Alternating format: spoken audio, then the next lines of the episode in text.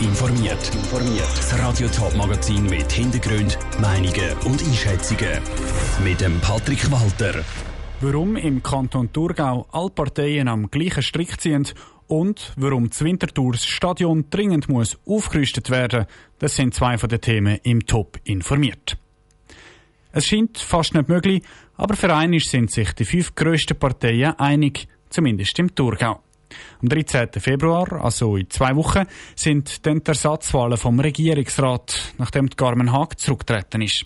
Dominik Dietzi von der Mitte ist der einzige Kandidat und seine Wahl wird von allen Parteien unterstützt. Warum das so ist, weiss Saskia Scher.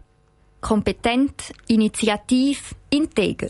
Das steht auf der Internetseite von Dominik Dietzi. Und offenbar sieht das auch die FDP so wie der Parteipräsident Gabriel Macedo sagt. Wir haben dann entschieden, dass wir die Kandidatur von Dominik Dietzi unterstützen, weil er unseren kompetenten, erfahrenen und auch einen sehr sachbezogenen und guten Eindruck hinterlassen hat. Von der SVP her tönt sehr ähnlich. Auch für sie sei der Dominik Dietzi der geeignete Kandidat, weil er das erforderliche Wissen und Rüstzeugs mitbringe. Die Wahl von Dominik Dietzi in Regierungsrat wird aber nicht nur von den Bürgerlichen unterstützt, sondern auch von der linken Seite. Das, weil sie dann auch auf seine Unterstützung in bestimmten Themen vertrauen, sagt die Vizepräsidentin der SP, Edith Graf-Litscher. Wir setzen natürlich auch auf den Dominik Dietzi, indem wir davon ausgehen, dass er auch die sozialpolitischen Anliegen ernst nimmt und im Regierungsrat wird unterstützen. Die Grünen vom Kanton Thurgau haben jetzt schon verkündet, dass in den Gesamterneuerungswahlen im nächsten Jahr ein Anspruch auf einen Regierungsratssitz stellen. Schon diesen Februar jemanden ins Rennen zu schicken, würde sich aber nicht lohnen, sagt der Präsident der Grünen, der Kurt Ecker. Zumal die Verhältnisse so eindeutig sind jetzt, dass quasi gerne jemand einen anderen Kandidat bringt. Und da bedeutet ja dann auch, dass es relativ wenig Präsenz oder Podi etc.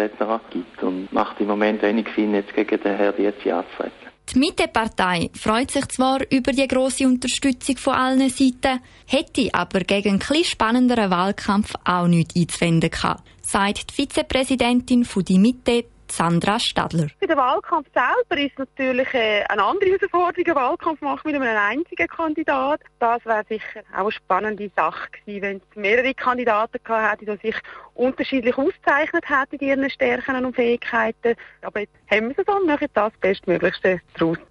Die Vizepräsident von die Mitte, Sandra Stadler, im Bericht von der Saskia Scher. Weil der Dominik Dietzi so breit unterstützt wird, sind natürlich auch seine Wahlchancen sehr gut. Am 13. Februar berichtet Radio Top dann über das Resultat der Wahlen, auch aus den Städten Zürich und Winterthur, wo jeweils das Stadtparlament und die Stadtregierung neu gewählt werden. An diesem Wochenende startet in der Schweiz wieder der Fußball.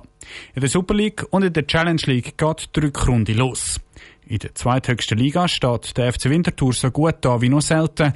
Mit vier Punkten Rückstand auf den direkten Aufstiegsplatz stehen die Winterthur aktuell auf dem dritten Tabellenplatz. Das Wort Aufstieg macht also die Winterthur die Runde. Wenn der FC wieder Aufstieg aber tatsächlich schafft, gibt es noch ein kleines Problem. Das Stadion Schützenwiese ist nicht Super League tauglich.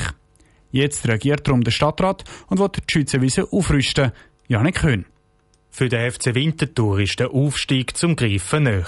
Nach fast 40 Jahren in der zweithöchsten Liga wäre es eine kleine Sensation, sollten die Winterthur in die Super League aufsteigen. Für das braucht es dann aber beim Stadion Schützenwiesen zum Beispiel eine bessere Stadionbeleuchtung oder zusätzliche Presseplätze. Für den Stadtrat Jürg Altweg ist jetzt der richtige Zeitpunkt, die Aufrüstung umzusetzen. Es ist ja nicht zum ersten Mal, dass er so ein bisschen danach geschmückt hat, dass sie könnten aufsteigen Und das ist jetzt einfach auch dieses Jahr wieder der Fall. Damit wir rechtzeitig auf den Sommer die baulichen Massnahmen auch machen können, ist darum jetzt dringend, dass wir jetzt starten und loslegen mit denen, damit wir dann auch parat werden. Für das will der Stadtrat jetzt 1,5 Millionen Franken investieren. Weiter als Massnahme muss auch der Videoschiedsrichter eingerichtet werden. Zusätzlich kommen aber auch noch Arbeiten bei der Infrastruktur dazu, erklärt der Geschäftsführer vom FC Winterthur, Andreas Mösli. Ein paar Massnahmen im Bereich Sicherheit.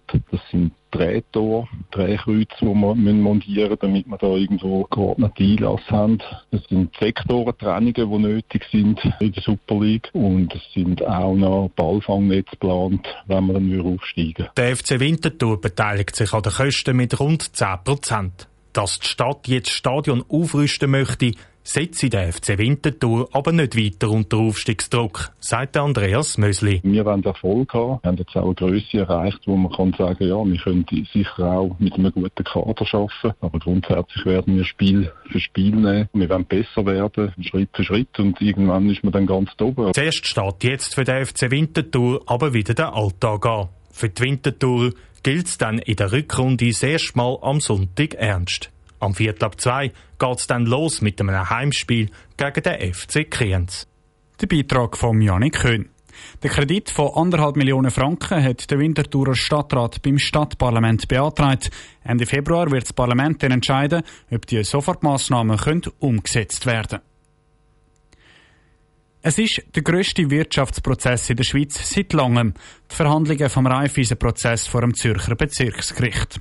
Seit vier Tagen müssen sich der ehemalige Raiffeisen-Chef Pierre Vinzenz und sein Geschäftskollege Beat Stocker vor Gericht verantworten.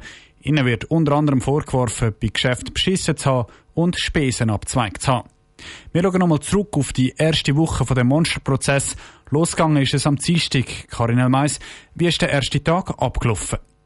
Ja, der Pierin Vinzenz ist am ersten Tag auffallend gut gelaunt und selbstsicher vor Gericht erschienen. Sein Kollege, der Beat Stocker, hat deutlich angespannter gewirkt. Als erstes ist die Befragung von Pierin Vinzenz angestanden. Er fühle sich unschuldig, hat der 65-Jährige beim Prozess im Zürcher Volkshaus gesagt. Seine Psyche in Stripclubs seien geschäftlich gewesen und drum auf der Spesenrechnung.